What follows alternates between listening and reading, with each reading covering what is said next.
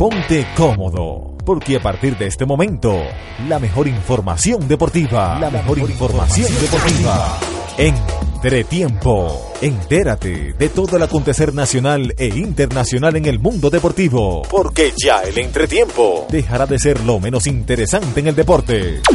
Desde ya, Entretiempo, por la zona 925.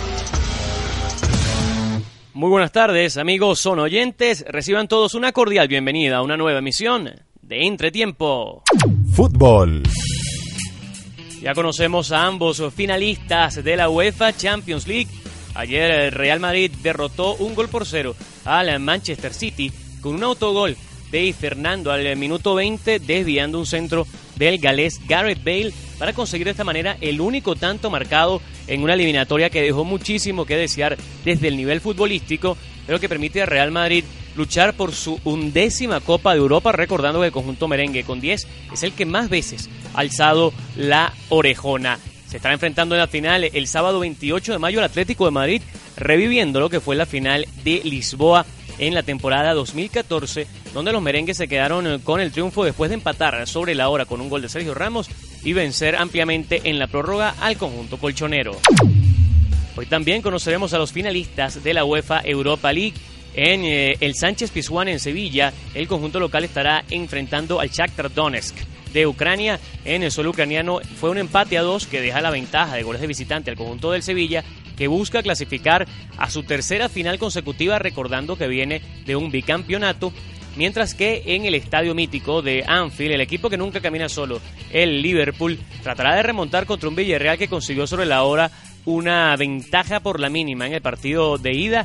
Si Sevilla y Villarreal logran pasar a la final, tendremos ambos finalistas españoles tanto en Champions como en Europa League. Baloncesto. Cocorilos eh, de Caracas conquistó este miércoles el título de la conferencia occidental. Los Auros eh, derrotaron 85 a 78 a Guaros de Lara en el Parque Naciones Unidas y de esta manera concretaron una barrida 4 a 0 en la final de conferencia, algo que fue sorpresivo para haber derrotado al conjunto que en principio salía como favorito. La comisión eh, técnica destacó a Wendell McKinnes como el más valioso de esta serie promedió 22.2 puntos y 7.2 rebotes en eh, los cuatro encuentros. Ayer Maquines consiguió aportar 22 unidades y 6 rebotes. El base criollo Yochoa Palacios, quien recibió este miércoles su trofeo como progreso del año, lo secundó con 14 tantos y 6 eh, rebotes capturados, mientras que el base estadounidense Carey Elliott coqueteó con el triple doble al acumular 12 eh, rebotes, 9 asistencias y 8 puntos. Cocodrilos ahora buscará su sexto título como franquicia en la gran final.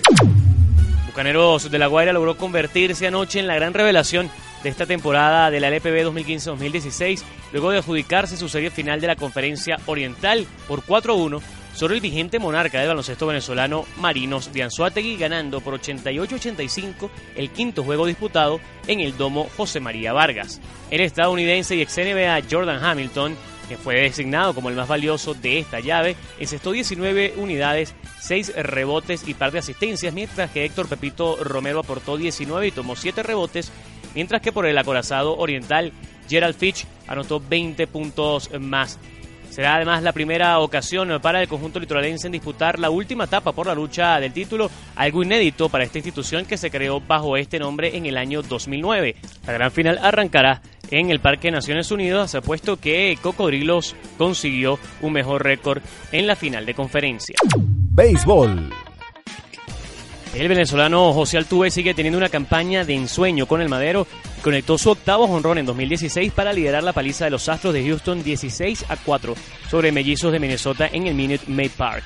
El intermedista se colocó en la cima entre los jugadores criollos con cuadrangulares iniciando un encuentro con nueve en total y dejó atrás a César Tobar y Gerardo Parra. En la presente temporada 5 de sus batazos de cuatro esquinas han sido para iniciar la ofensiva sideral y con esto igualó a sus compatriotas Omar Infante, que lo hizo en 2004, y Gerardo Parra, quien lo consiguió en 2013. El de Puerto Cabello terminó la jornada de 5-3 con trío de remolques e igual cantidad de anotadas y elevó su averaje a un sólido 306. Así llegamos al final de la presente emisión de Entretiempo. Puedes seguirnos en Twitter e Instagram como arroba Entretiempo925 y el día domingo la Liga Española es por zona 92.5 a las 11 de la mañana Real Madrid contra Valencia. Para Entretiempo reportó Andrés Terán. Y. Y hasta aquí. Entretiempo. Con la mejor información deportiva. Por la zona 92.5 FM.